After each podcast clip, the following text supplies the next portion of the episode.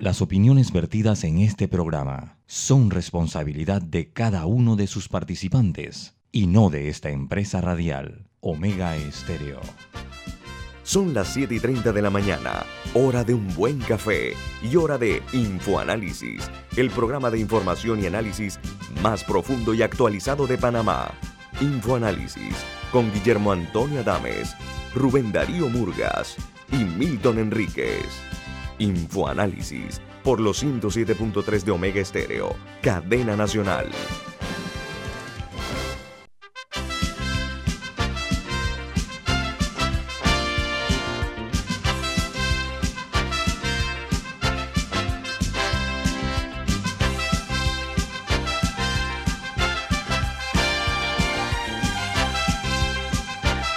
Buen día, hola, ¿cómo están? Un placer saludarles desde la capital de la República de Panamá en otra edición de Info Análisis, un programa para la gente inteligente. Hoy es el primer día del mes de febrero, el mes número 2 del año 2022, y hacemos un alto para dar una felicitación a la prestigiosa comunidad china eh, que está hoy de celebración del nuevo año. Así que para todos los uh, miembros de esta importante comunidad, nuestro saludo, nuestra felicitación con motivo del nuevo año. Hoy es 1 de febrero del año 2022. Milton, ¿quién presenta Infoanálisis? Antes de todo, una felicitación a la comunidad china en el año nuevo del tigre. Estamos dejando atrás el año del buey. Que muchas felicidades en este año nuevo del calendario chino. Y este programa es presentado por Café Lavazza, café italiano espectacular. Café Lavazza, un café para gente inteligente y con buen gusto, presenta Infoanálisis. Milton, recuerden, este programa se ve en vivo, en video, en uh, Facebook Live. También pueden sintonizarnos en el canal 856, canal de Tigo o Cable Onda, eh, en la app de Omega Stereo para sus teléfonos móviles o celulares y sus tabletas. Está en la tecnología Play Store como App Store. También eh, nosotros estamos para servirles a ustedes en Tuning Radio, TuneIn Radio, todas estas plataformas, Spotify y el canal queda, eh, el, perdón, el programa queda guindado en uh, YouTube para que lo puedan ver ustedes en sus televisores o en sus celulares, solamente accesando YouTube, poniendo Mega Stereo Infoanálisis, allí van a ver los videos del programa. Vamos entonces a comenzar como de costumbre con las noticias que son primera plana, los diarios más importantes del mundo. Iniciamos esta ronda por los medios internacionales en Perú, donde dice que ante la falta de firmeza contra la corrupción policial, dos ministros importantes, incluida la primer ministro Mirta Vázquez, dimiten, precipitando la segunda crisis del gobierno del presidente Pedro Castillo. En opinión de no pocos, se está tambaleando. Ahora él ha anunciado un nuevo gabinete, pero es que la huida por una parte y las presiones que le han puesto a sus ministros ha sido terrible la forma como ha ido cediendo en tan poco tiempo de presidencia de Pedro Castillo, este maestro rural. En uh, los Estados Unidos, un grupo de congresistas solicitó al presidente Joe Biden iniciar eh, la toma de medidas para uh, movilizar el apoyo internacional a favor de Haití, uno de los países más pobres de América Latina, si es que no lo es. Y en Argentina, hay una nota interesante porque dice que incredulidad y hartazgo en el gobierno llevan a un resignado presidente Fernández a evitar la renuncia del diputado Máximo Kirchner, quien decidió que se iba y se fue. Eh, Kirchner, eh, con su salida, ha abierto una nueva crisis al gobierno argentino. Eh, añade la nota que Kirchner era el líder del oficialismo en ese país, en Argentina. Dice que se va para Rusia, imagínense ustedes. Mientras en el Reino Unido, una noticia sorprendente, el alcohol es eh, la pandemia silenciosa que más prevaleció durante los confinamientos en Inglaterra.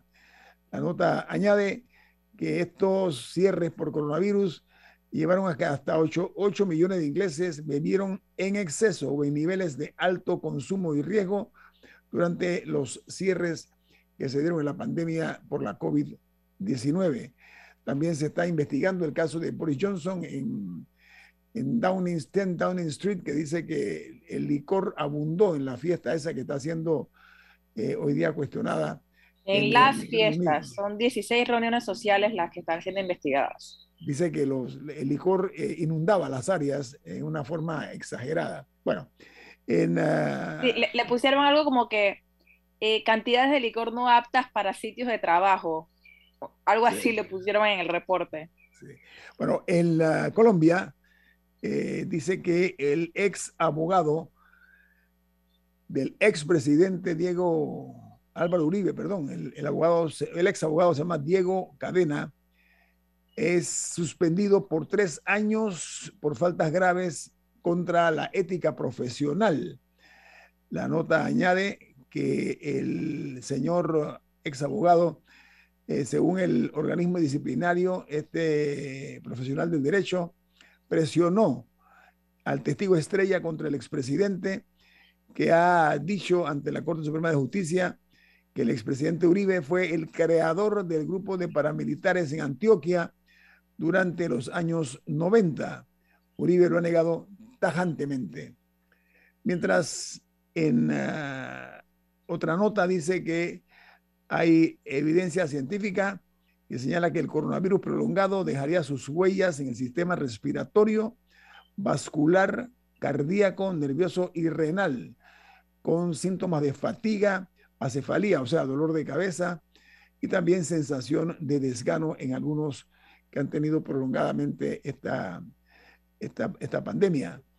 Y en Costa Rica, una deuda por un recibo de agua, porque no pagaron el agua, atrasó o retrasó los vuelos en el aeropuerto internacional Juan Santa María de Costa Rica por más de una hora. Dice que eh, se dio sorprendentemente que no aterrizaban ni despegaban aviones eh, durante una diferencia de 10 minutos, cuando generalmente lo que toma es de 1 a 2 minutos. Pero el aeropuerto no había pagado su cuenta de agua. No, no había pagado su cuenta de agua en el aeropuerto, las instalaciones del aeropuerto.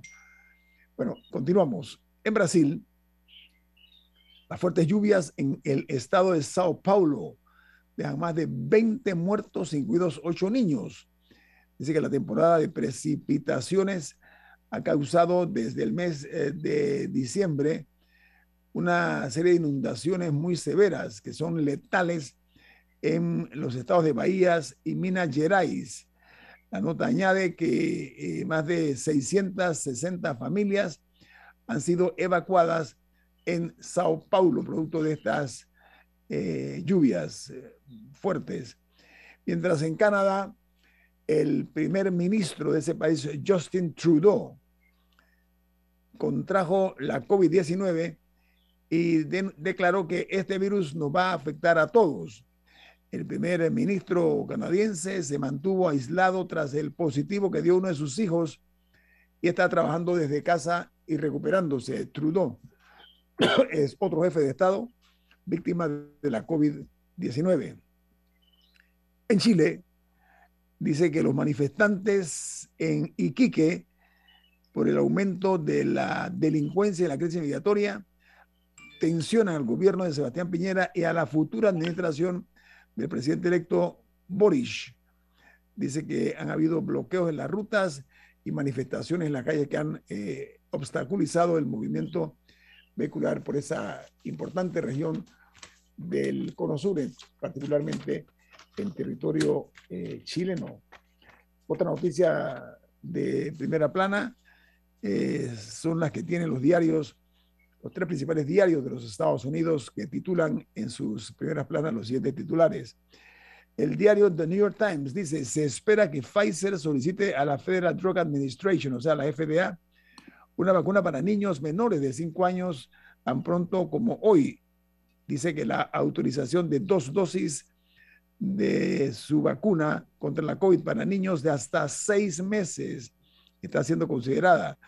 Dice que los reguladores federales están ansiosos por revisar los datos para autorizar la vacunación para niños pequeños para finales del mes, en curso del mes de febrero. El Washington Post su primera plana, la noticia principal dice, la primera vacuna para niños menores de 5 años podría estar disponible a finales del mes de febrero. se espera que Pfizer eh, con el, a su asociado BioNTech presenten a la Administración de Alimentos y Medicamentos FDA eh, una autorización de uso de emergencia, según fuentes muy informadas sobre este tema. Mientras el diario The Wall Street Journal, su principal noticia es Standard Poor's 500 y Nasdaq registran el peor mes desde marzo de 2020. Dice que eh, el Standard Poor's 500 repuntó el lunes, pero perdió un 5.3% en enero debido a que las expectativas de tasas de interés más altas erosionaron el entusiasmo por las acciones. Nasdaq cayó un 9% en el mes, pero después subió el lunes. Ahora vamos al cono sur, a Bolivia, donde eh, la nota principal dice que piden al gobierno boliviano que pare la persecución política luego que un alcalde, un exalcalde de La Paz se declarara en la clandestinidad y se declarara también como perseguido político. Mientras en Centroamérica, en El Salvador, la principal noticia dice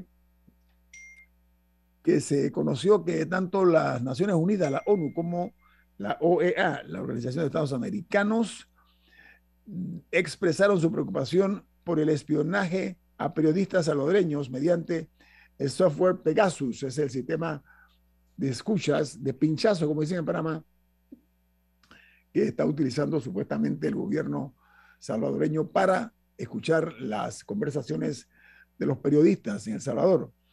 Mientras la Unión Europea prepara un plan de inversión para producir el 20% de los microchips de todo el mundo. Dice que Bruselas sigue los pasos de los Estados Unidos y pretende eh, cuadruplicar la fabricación de semiconductores.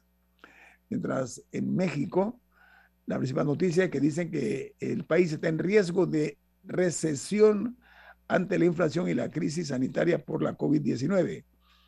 Dice que hay que eh, redireccionar la economía mexicana, es lo que dice la Cámara Nacional de la Industria de Transformación Mexicana.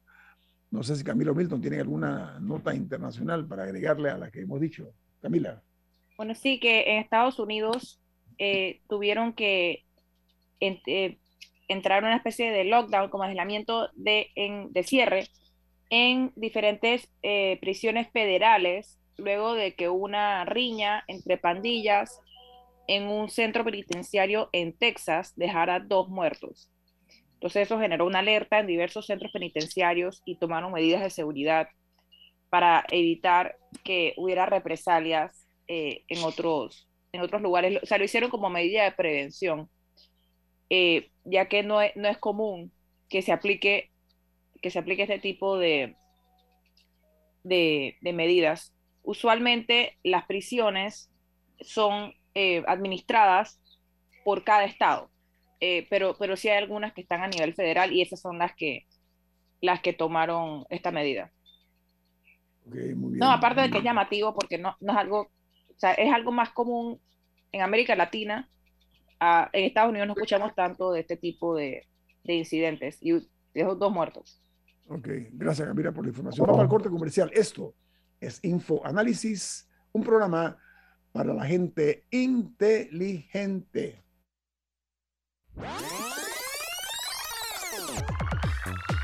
Omega Stereo tiene una nueva app. Descárgala en Play Store y App Store totalmente gratis. Escucha Omega Stereo las 24 horas donde estés con nuestra nueva app.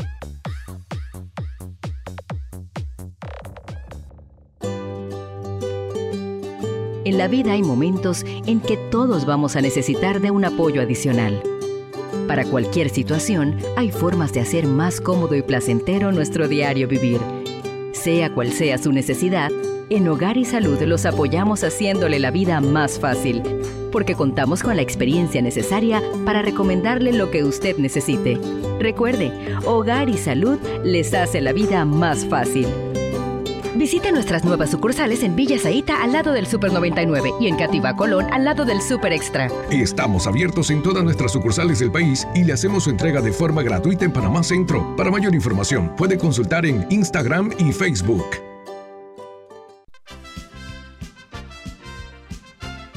La gente inteligente escucha InfoAnálisis. Los anunciantes inteligentes se anuncian en InfoAnálisis. Usted es inteligente. Llame al 269-2488 y todos lo sabrán. Infoanálisis, de lunes a viernes de 7 y 30, 8 y 30 de la mañana, en donde se anuncian los que saben. Cuando el verano te gusta, suena así. En 50 metros llegas a la playa. Dale like a Claro y cámbiate a un plan postpago con ilimitada ese 30 y llévate un equipo gratis. Dale like a todo lo que te gusta con Claro. Promoción válida del 15 de enero al 30 de abril de 2022. Para más información visita claro.com.pa. Ya viene InfoAnálisis, el programa para gente inteligente como usted.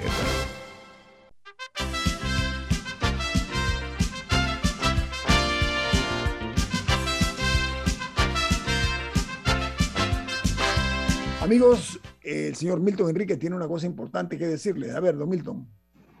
En Banco Aliado te acompañamos en tu crecimiento financiero. Ahorra con tu cuenta Más Plus, mejorando el rendimiento de tus depósitos.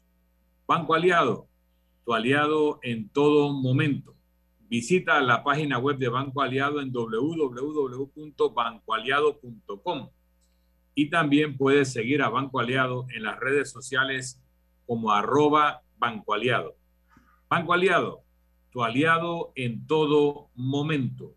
Gracias, Milton. Eh, bueno, eh, hoy nos eh, distingue con su participación aquí en Infoanálisis el director general de la Dirección General de Ingresos, Publio de Gracia. ¿Cómo está usted, don Publio? ¿Cómo le va? Buen día. Buenos días a todos ustedes. Un gusto estar en compañía de este, de este programa de gente inteligente. Muchas gracias. Oiga, hablemos eh, un poco o mucho acerca de la implementación de la factura electrónica, que se conoce como sistema de facturación electrónica también para algunos. Eh, ¿Cómo marcha ese proyecto, eh, director general? Bueno, marcha bastante bien.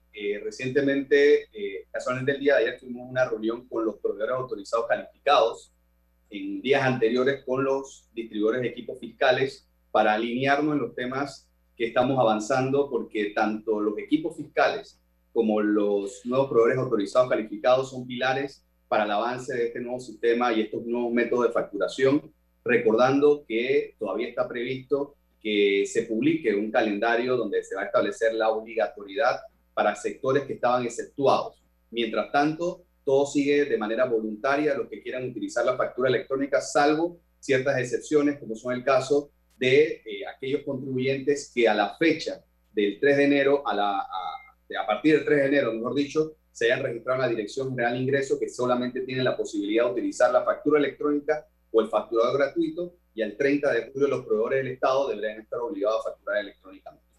Milton. Sí, eh, buenos días, eh, Julio. yo comprendo la importancia de los registros electrónicos de las transacciones comerciales y de servicios y creo que ayudaría mucho a evitar la evasión fiscal.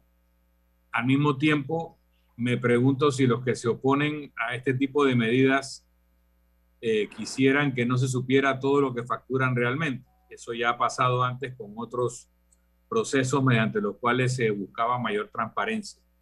Pero a la vez, siendo Panamá un país con un 95% de la actividad económica en manos, de, en manos de pequeña y microempresas. Quiero saber si además de el equipo fiscal, el, aparato ese que tiene un costo que puede ser significativo para este tipo de operaciones eh, micro y pequeñas, si existe una alternativa de un app, de una aplicación que pudiera entonces descargarse gratuitamente y cumplir el mismo propósito de registrar las transacciones de manera tal de que no fuera tan oneroso para una empresa que no factura tanto, tener que invertir cientos o, tal vez más de mil dólares en un aparato que le dé la garantía al fisco de que se están registrando todas las transacciones. Sí, cómo no, embajador. Mire, al final, el, en la dirección al ingreso, eh, y hago un paréntesis allí, el proceso de factura electrónica inició en la administración pasada. Nosotros de manera responsable hemos dado seguimiento a un proyecto que consideramos importante y trascendental para la recaudación y también para la modernización del fisco panameño. Es por eso que en paralelo hemos avanzado en la creación del facturador gratuito.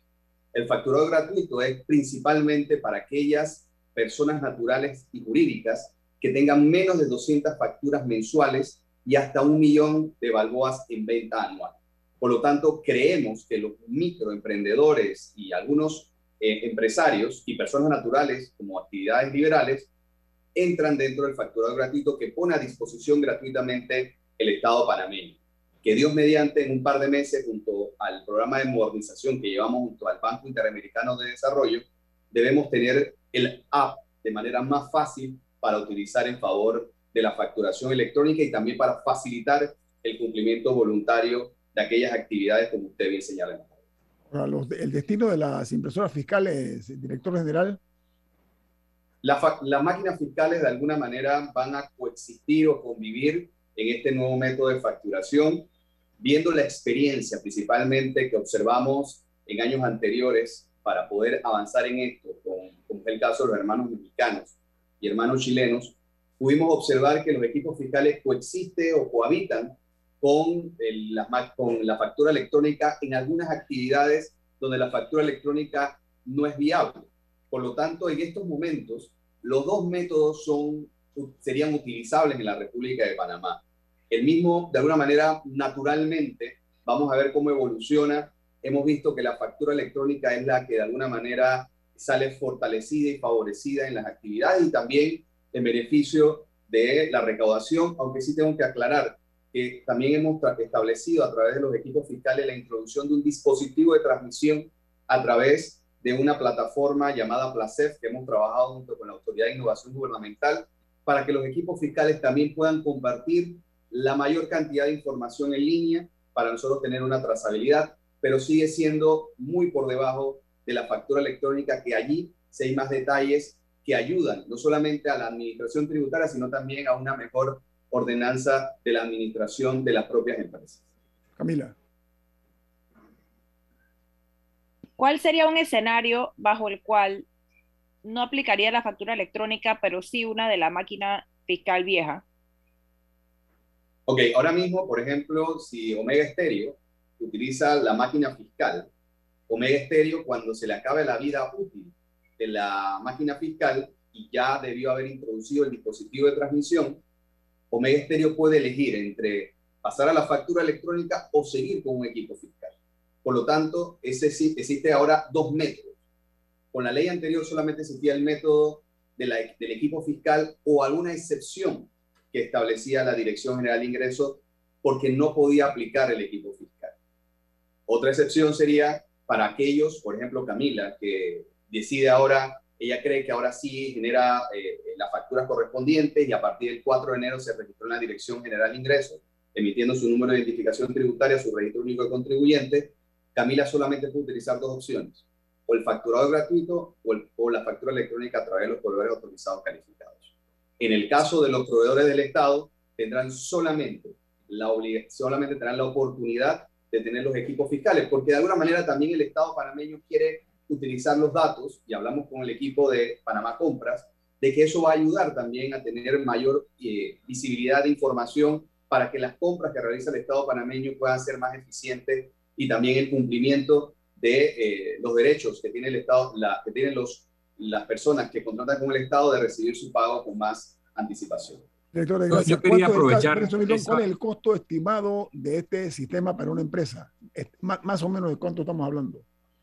Bueno, la idea, eh, ahora mismo, em, ayer por ejemplo, conversando con los, con los proveedores autorizados calificados, nos hablan de diversas eh, tipos de planes y, lo quiero más o menos eh, equilibrar o, o comparar con eh, cuando uno va a elegir una eh, empresa telefónica.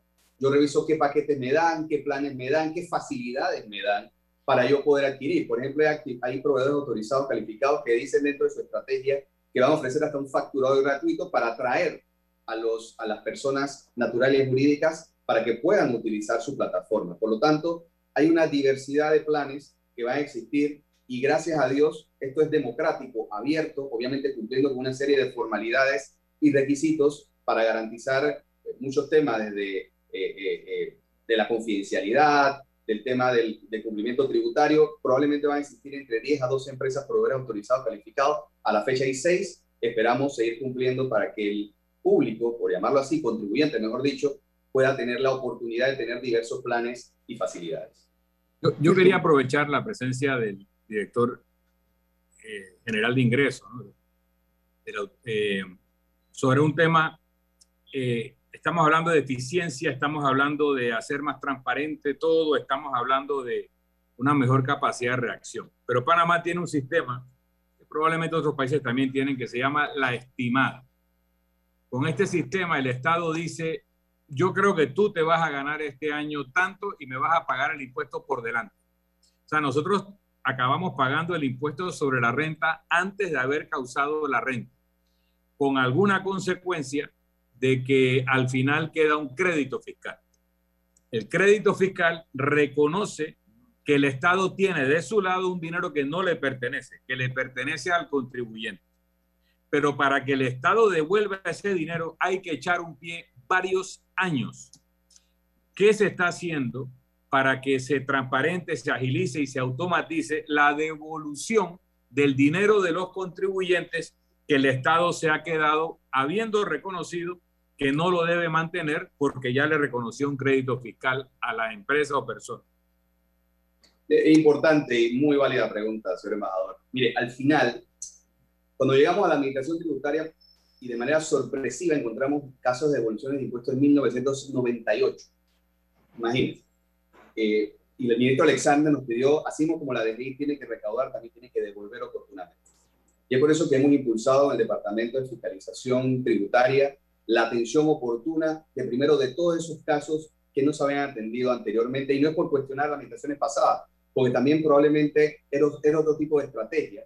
Yo solo el ministro Alexander sí prefirió, mira, vamos a atender rápidamente estos temas de evoluciones de impuestos, al punto que, gracias a Dios, hemos, ya, ya estamos en el año 2019, ya dejamos todo el pasado y Dios mediante debemos estar cumpliendo por lo menos con eh, resolver eh, a través de la administración tributaria y reconocer a través de resoluciones las devoluciones de impuestos. Ya hay un tema que también hay que hacer un paréntesis. Por ejemplo, piensa que la DGI es la que devuelve. La DGI no devuelve, devuelve el Tesoro Nacional.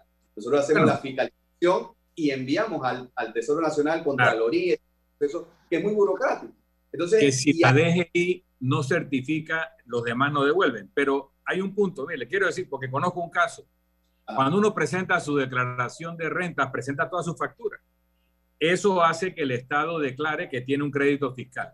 Cuando uno pide la devolución, le pide que vuelva a presentar la factura que ya presentó en su momento. Entonces, ¿dónde lo guardan? Eh, porque cuando uno tiene un crédito fiscal y ha pasado tantos años, probablemente las facturas no las tenga a mano. Entonces, eh, con ese tipo de subterfugio, el Estado se está quedando con la plata de los contribuyentes. Conozco casos particulares y ojalá que ya estén en el 2019, pero se quedaron atrás otros a los que les están pidiendo que vuelvan a presentar las facturas que ya presentaron en su momento.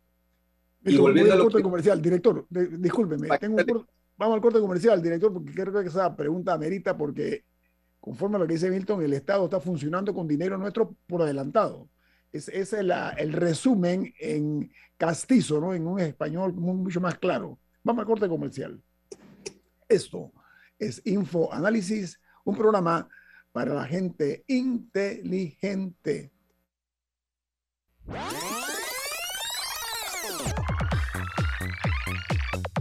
Omega Stereo tiene una nueva app. Descárgala en Play Store y App Store totalmente gratis. Escucha Omega Stereo las 24 horas donde estés con nuestra aplicación 100% renovada. Inundado de papeles en su oficina Gasta mucho tiempo buscando documentos y archivos. En Solutexa Digitalizamos los documentos de su empresa y le proporcionamos un software poderoso y fácil de usar para que pueda organizar y encontrar esos documentos escaneados. Llámenos al 209-4997 para un demo sin compromiso. Solutexa, expertos en digitalización y gestión documental.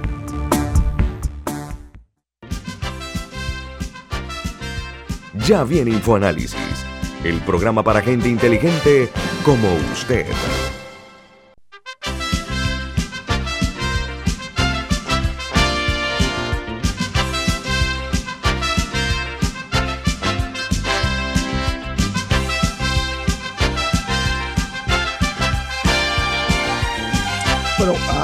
Sintonizaron tarde, eh, esta mañana está aquí en InfoAnálisis eh, acompañándonos el director general de la Dirección General de Ingresos, el abogado Publio de Gracia. Miren, eh, hablaba Milton con mucha certeza acerca de, y yo lo resumí de una manera, o sea, cómo el Estado funciona con dinero de nosotros por una, un mecanismo que hay. Entonces Milton decía a manera de queja, eh, que yo estoy seguro que mucha gente lo siente igual, el hecho de que el Estado retiene esos dineros y no los devuelve, Milton, para, para efecto lo que nos ha escuchado tarde, para decir, reformula la pregunta, por favor. Para reformular, el Estado panameño, tal vez otros países lo tengan también, tiene un sistema que se llama la estimada. Entonces, a principio del año fiscal, el Estado te dice, tú te vas a ganar tanto dinero este año, en base a lo que te ganaste el año pasado. Eso no siempre pasa. Ok, así que me vas a pagar en tantos trimestres eh, en este, esta suma y uno la tiene que pagar. Al final del año, si uno acredita sus gastos, etcétera, y determina que ese adelanto de impuestos no corresponde, el Estado le declara un crédito fiscal. Así que ese dinero el Estado reconoce que no le pertenece, que le pertenece al contribuyente que pagó de más. Pero cuando el contribuyente quiere que le devuelvan el dinero, pasan años y la burocracia cada día le propone una nueva prueba, un nuevo documento, algo más que hacer para, para ver si le devuelven su plata. El otro elemento, y me pasó también hace muchos años, esto pasó hace 15 años y duró como 10 años el trámite. Yo pagué mis impuestos y el, el, el, la pantalla decía en esta columna que yo había pagado mis impuestos, pero el sistema no acreditó el impuesto a la columna de acreditación y decía que yo lo había pagado, pero decía que lo debía. Años que tuve que recurrir varias veces a la autoridad tributaria para que movieran el asiento de una columna a la otra. Yo creo que ya ese sistema se corrigió, se cambió, pero, pero eso eh, tortura a la gente, porque ¿quién dice que a uno le sobra la plata para que el Estado se quede con ella sabiendo que no le pertenece? ¿Qué se puede hacer con esta automatización para que esto no pase más? Coincido totalmente y, comparto la frustración de usted, embajador, y, de muchos contribuyentes que esperan eh, sus devoluciones de impuestos porque así nos ha pedido el ministro Alexander. Así como recaudamos, también tenemos que devolver.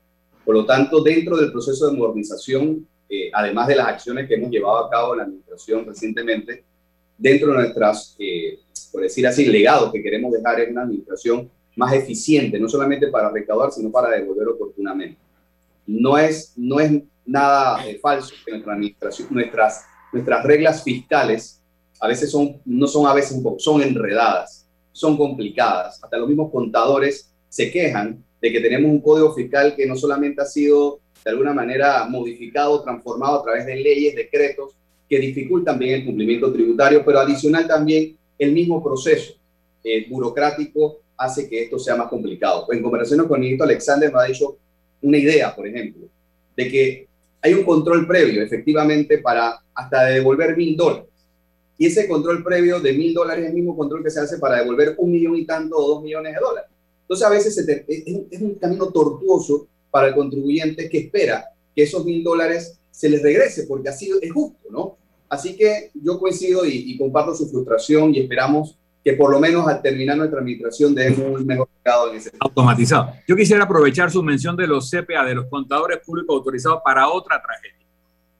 Cuando uno va a declarar, uno tiene que hacerlo de la mano de un profesional, un contador público autorizado. Hasta donde yo sé, no se puede presentar declaración de renta sin un CPA.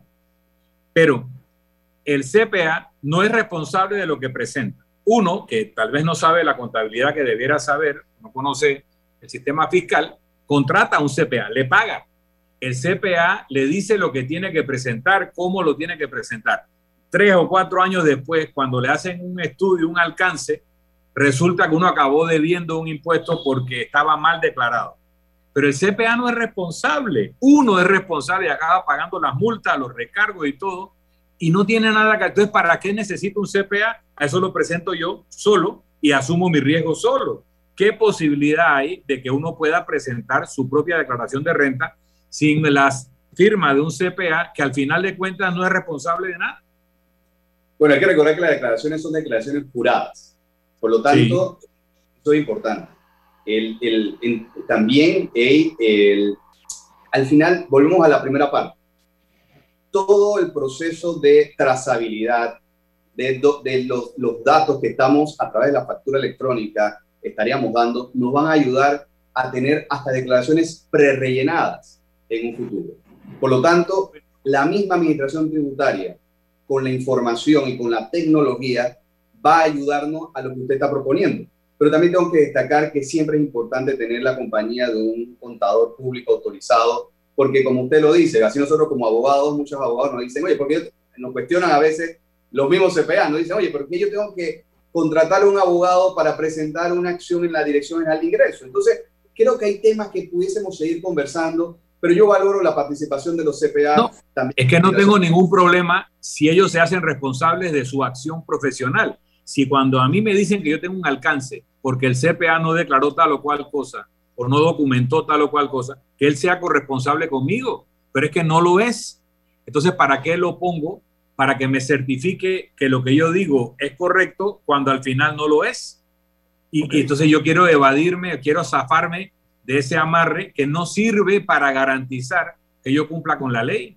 Se llama responsabilidad compartida, lo que usted está diciendo. Claro, me, parece, que debe haber una responsabilidad compartida y más cuando estamos avanzando como administración tributaria, por ejemplo, de defraudación fiscal, que obviamente a veces quedamos a merced de profesionales que esperamos que cumplan con las declaraciones que uno presenta, con información, pero a veces terminan también metiéndonos en unos callejones sin salidas.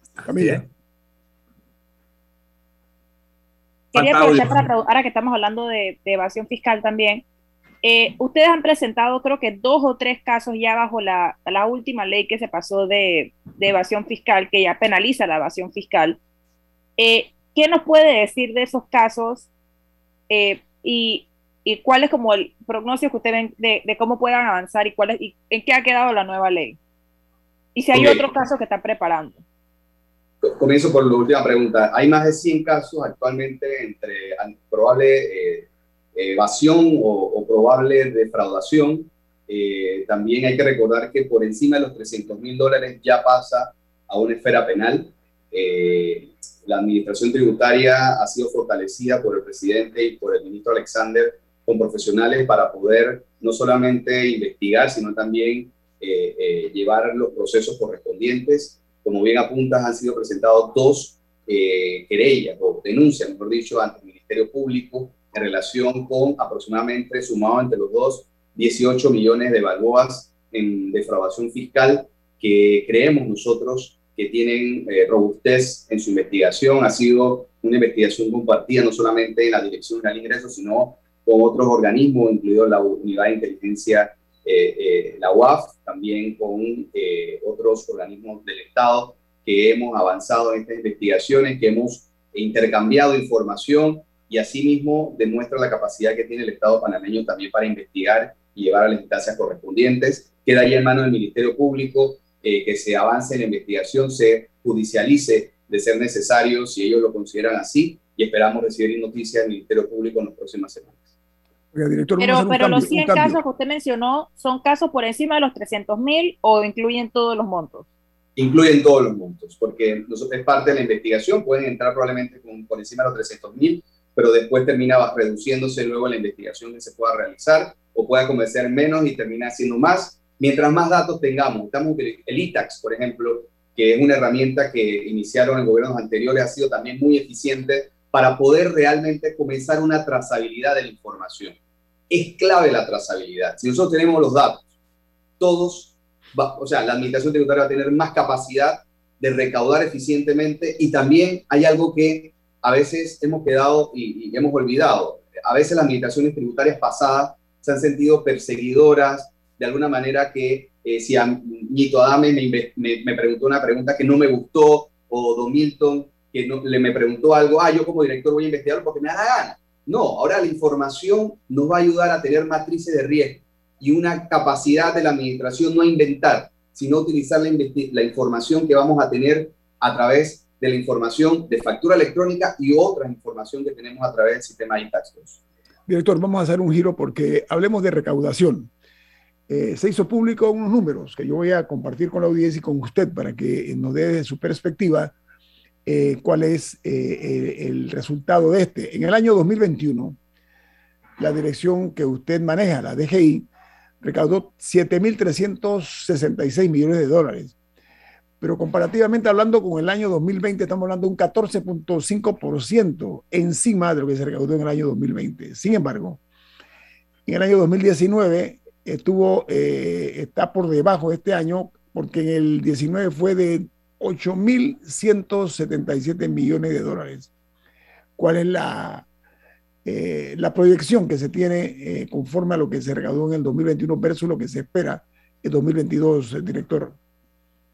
Sí, definitivamente el año 2021 fue un mejor año que el año 2020, pero todavía por debajo del año 2019 es una realidad, pero vemos con signos positivos de una economía en recuperación que esperamos crecer por encima del 10% ya cuando las cifras se puedan entregar por parte de la Contraloría.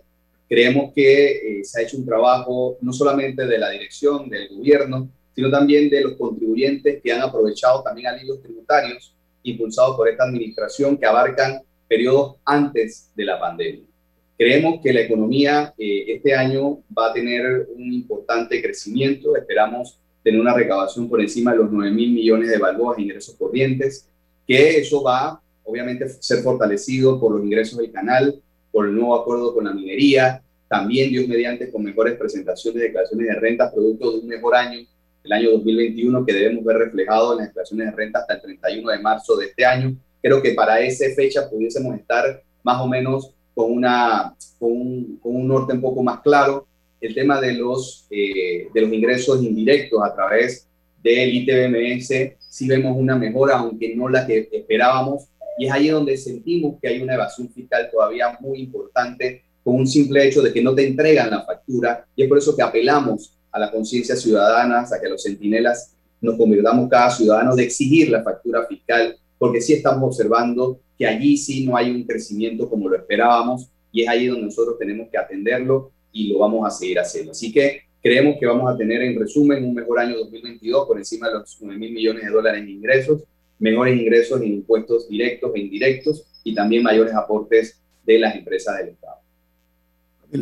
No, ahora que estamos hablando de ineficiencias, etcétera, algo que también ocurre es que si uno va manejando por la avenida Balboa y uno mira a la derecha, muchas veces uno, dependiendo de las fechas, unas largas filas de personas tratando de, ingresar a la DGI o cualquier, hacer alguna consulta o algún trámite, etcétera. Y ahora que usted anunció que próximamente darán a conocer el calendario con el tema de la obligatoriedad de la factura electrónica, ¿qué tan fácil va a ser para una persona obtener eh, el número que necesita para, ¿cómo se llama el número? El... tributario y tu RUC. Ajá, el equivalente al RUC. ¿Qué tan fácil va a ser para las personas obtenerlo? O sea, van a necesitar un contador que lo haga por ellos, lo pueden hacer ellos. ¿Cómo va a funcionar ese proceso cuando, cuando una cantidad de profesionales y pequeños microempresas necesiten ya comenzar a implementarlo? ¿Qué, ¿Qué, van a hacer ustedes para facilitar eso? Dos minutos, director. O sea, que no requiera ir a la DGI a hacer fila a un no, Camila, no tienes que ir a la DGI a hacer fila por eso.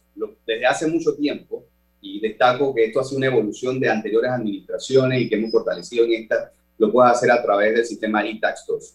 Sí tenemos que hacerlo más amigable el sistema, hacerlo más friendly, aprovechar las aplicaciones para hacer la vida más sencilla. Entendemos que todavía, así como muchas personas van al banco, pero pueden hacer una transacción a, través de una plataforma digital, todavía las personas siguen yendo a la administración tributaria porque sienten más seguros.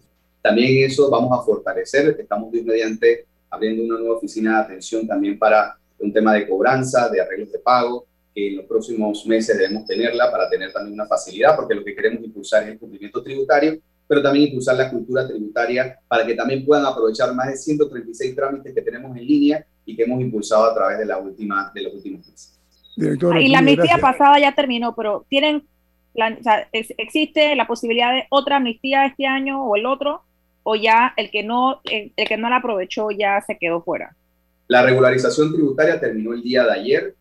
Todavía, dentro de la ley que aprobaron los diputados, existe una posibilidad para aquellas actividades que han sido impactadas profundamente y que todavía siguen impactadas de presentar ante la Dirección del Ingreso un acuerdo diferido, diferenciado, mejor dicho, para que puedan cumplir con sus obligaciones en 48 meses. Así que sin la condonación de intereses, recargos y multas. Así que todavía existe esa ventana para algunas actividades que aún siguen siendo impactadas por la pandemia.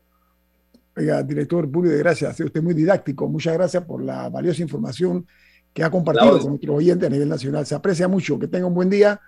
Julio de Gracia, director general de la Dirección General de Ingresos. Que tenga buen día. Pronta recuperación. Gracias. Vamos al corte comercial. Esto es Info Análisis, un programa para la gente inteligente. Omega Stereo tiene una nueva app. Descárgala en Play Store y App Store totalmente gratis. Escucha Omega Stereo las 24 horas donde estés con nuestra aplicación totalmente nueva. Cuando el verano te gusta, suena así. En 50 metros llegas a la playa. Dale like a Claro y cámbiate a un plan postpago con ilimitada de C30 y llévate un equipo gratis. Dale like a todo lo que te gusta con Claro. Promoción válida del 15 de enero al 30 de abril de 2022. Para más información visita claro.com.pa. Ya viene InfoAnálisis, el programa para gente inteligente como usted.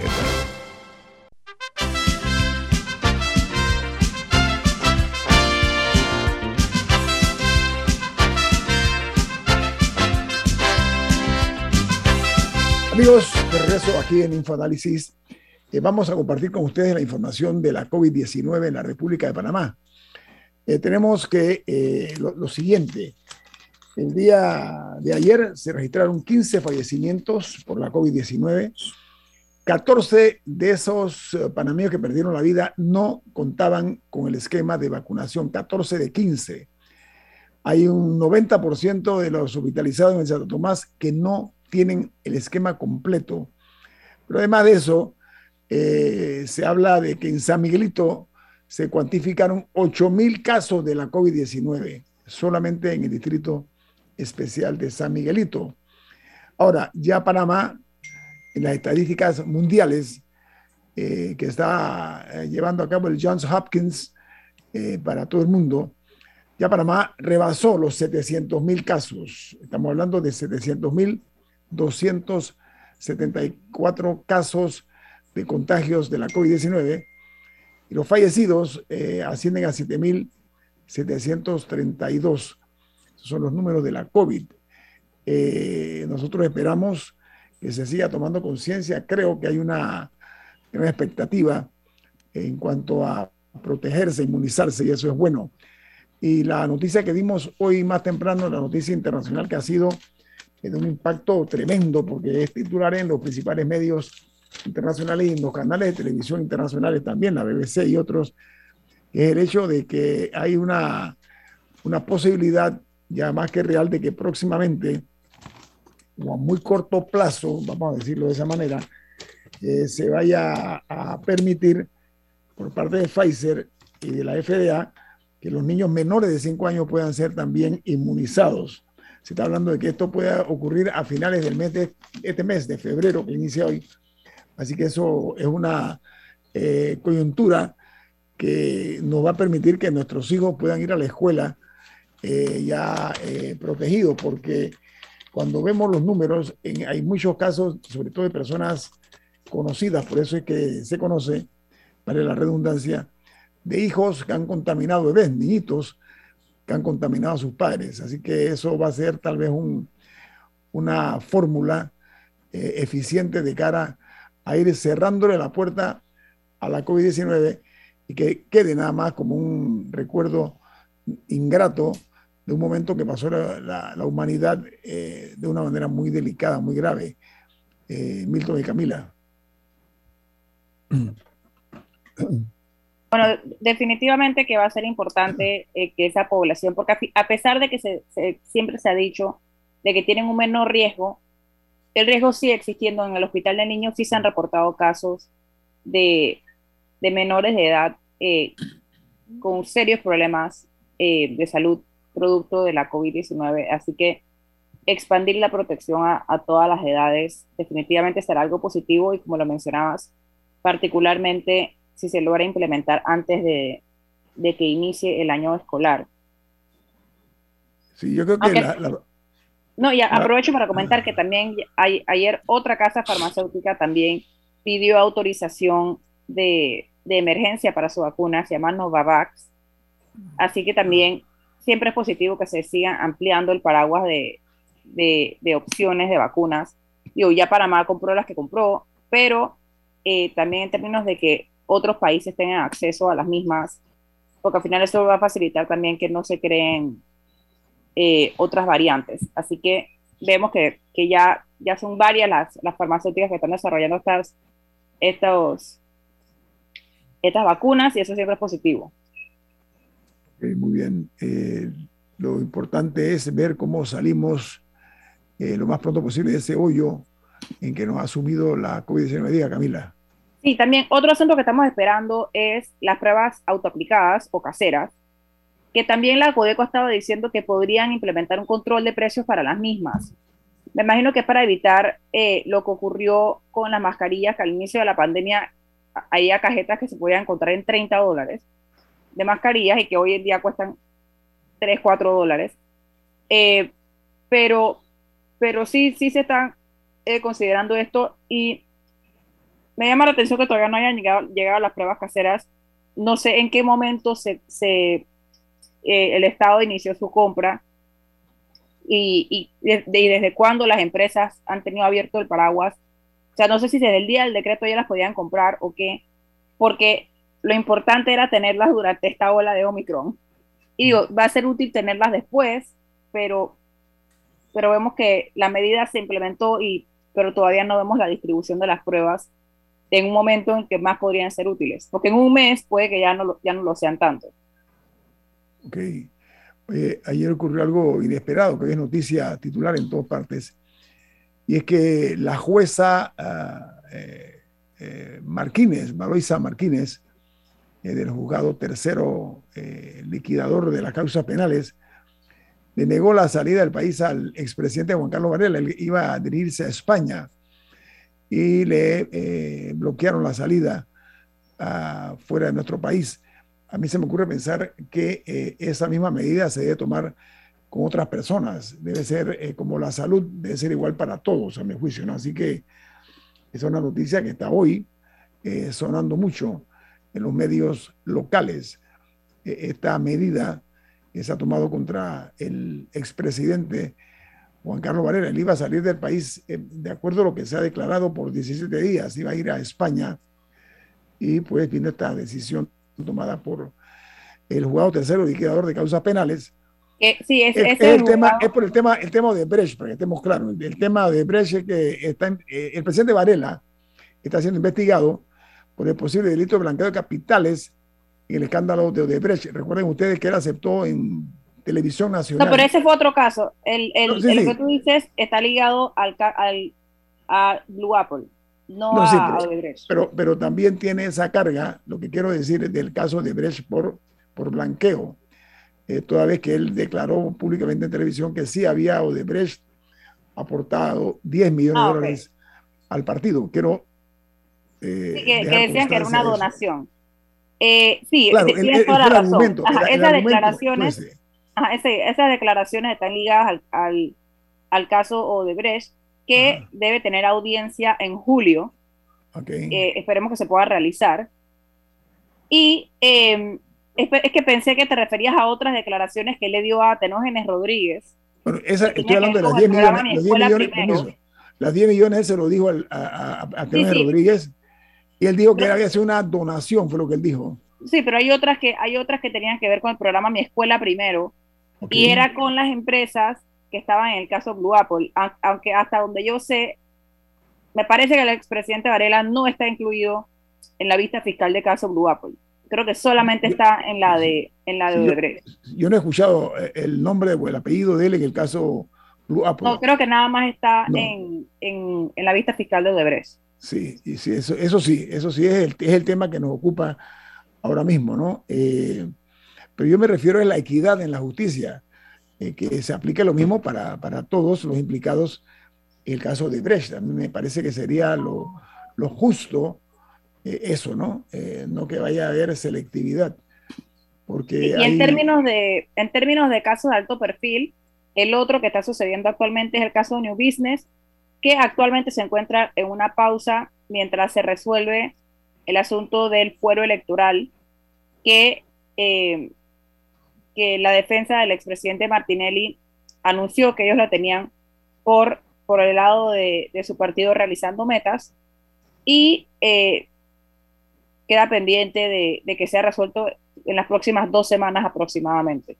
Sí, e, e, ese es un tema que está también muy, muy latente este tipo de, acción que ya se anunció. El Tribunal Electoral tiene la palabra, ¿no? Por supuesto, eh, para ver en qué termina este embrollo, como se le dice eh, coloquialmente, ¿no? Diga, Camila. De lo, de lo, que hemos hablado, las medidas de arraigo que se dictaminan contra una persona que está siendo procesada no pueden ser iguales unas con las otras porque se atienen a circunstancias. No me refiero al caso de Brecht, Milton, al caso de Brecht estoy hablando.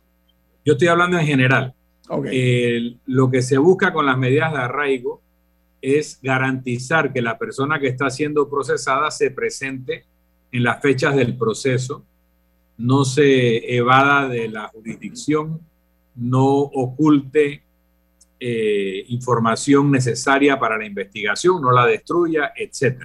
Entonces, cada persona eh, recibe una serie de, medidas de tutela del proceso de acuerdo a su posibilidad. Una persona que no tiene eh, indicios de que se fugará ni nada, pues no recibe la misma medida eh, cautelar que una persona que ya trató de irse y lo tuvieron que agarrar en otro país y regresarlo al proceso.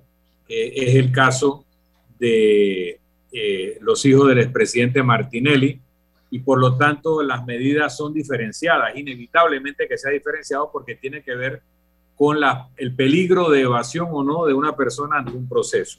En la posibilidad de que destruya pruebas, también es la, y la posibilidad que destruya pruebas, la posibilidad que coacciona, así que cada uno será eh, personalizada la, la, decisión con respecto a eso. Uno quiere justicia igual para todos, pero realmente depende de, de las características de la persona ante el proceso. Por eso aclaré, Milton, el caso de Brecht, que sean todos pasados por el mismo tamiz. Oye, tenemos que irnos porque viene Álvaro Alvarado con su programa Sin Rodeos. Milton, ¿quién despide Infoanálisis? Muy bien, nos tenemos que ir, pero lo hacemos disfrutando una deliciosa taza del café Lavazza, un café italiano espectacular. Café Lavazza, café para gente inteligente y con buen gusto. Despide Infoanálisis. Ha terminado el Infoanálisis de hoy. Lo esperamos mañana de 7 y 30 a 8 y 30 de la mañana para compartir la información y el análisis más profundo e ilustrado de Panamá. Infoanálisis con Guillermo Antonio Adames, Rubén Darío Murgas y Milton Enríquez. Infoanálisis por los 107.3 de Omega Estéreo, cadena nacional.